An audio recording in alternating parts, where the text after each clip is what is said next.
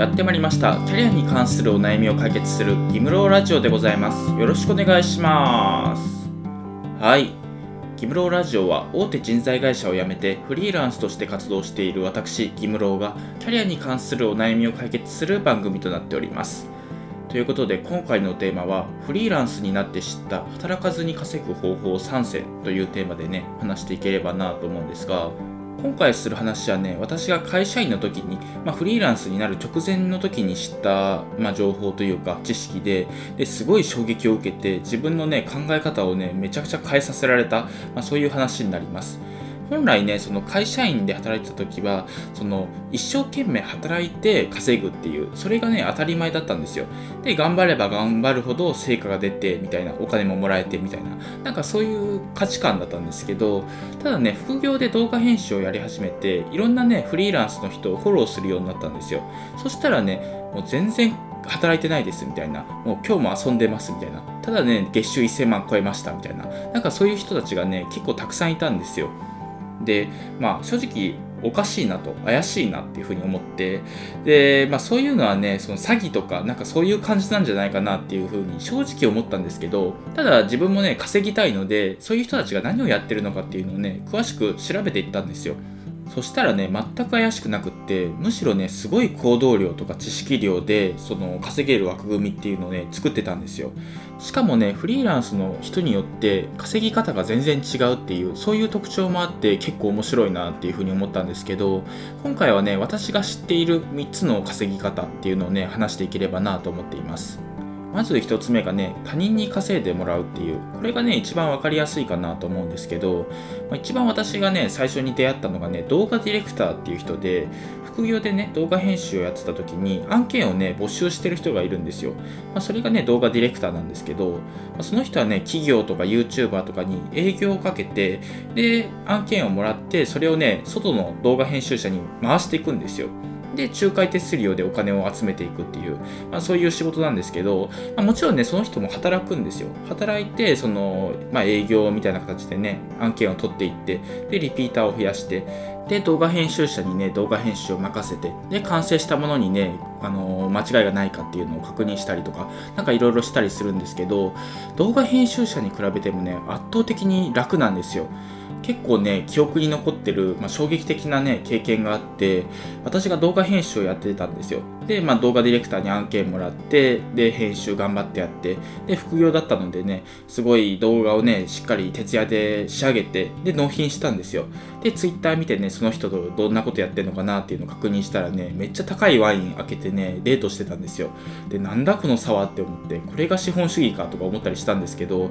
まあ、こういうことが起きてるんだなっていうのをね体感したんですよ、まあ、今までね会社員として働いてきて一生懸命働いて稼いでで儲けてで定年退職後は遊んで暮らすみたいななんかそういう生活が、まあ、基本なのかなって思ってたんですけどで遊んでね若いうちから暮らせる人って本当に親がめっちゃ稼いでる人とか本当に選ばれし人間だけなのかなっていうふうに思ってたんですけどただねフリーランスとか副業で働いてみるとそんなことはなくって結構ねその自分の力でシステムを作って働かずに稼いでる人ってたくさんいるんだなっていうそういうことに気づいたんですよ。でまあね何が言いたかったかっていうとその動画ディレクターとかそれこそね企業の社長さんとかなんかそういう人はねその自分ではなくって他の人に働いてもらって稼いでるっていう、まあ、そういうね仕組みが一つあるのかなと思っています。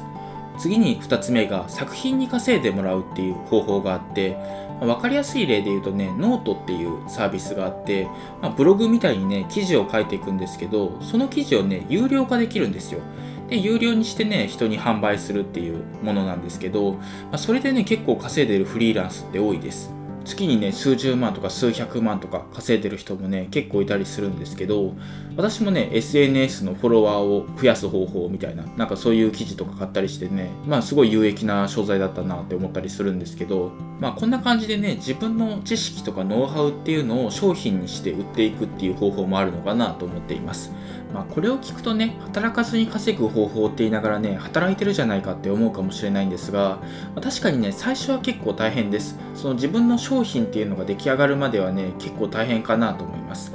例えばねノートとかの場合だとね本当に記事を量産していってでその記事への口コミみたいなのがね広がっていってでたくさん売れるようになって働かずに済むみたいななんかそういう状況になっていくのかなと思います。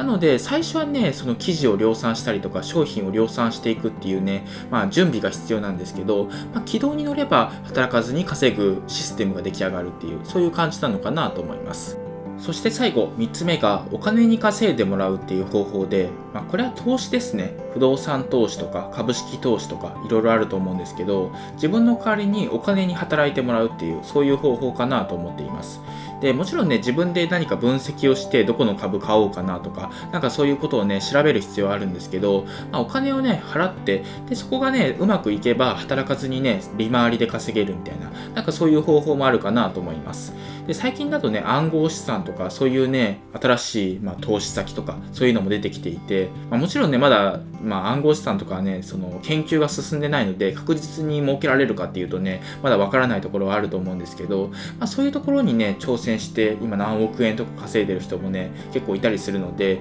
一回調べてみてもいいのかなと思っています。ただね投資ってね一定の資金力が必要で、まあ、ある程度ねお金を使わないとそのすぐに大金は稼げないのかなと思っていますなので大金がある人はねしっかり投資をすればいいと思いますしもしねそんなに大金はないよっていう人はね積立 NISA とかなんかそういうところからね少額でもね投資を始めてみるのがいいのかなと思いますというわけで今回は以上になります。今回はフリーランスになって知った働かずに稼ぐ方法3選というテーマでね話してきました。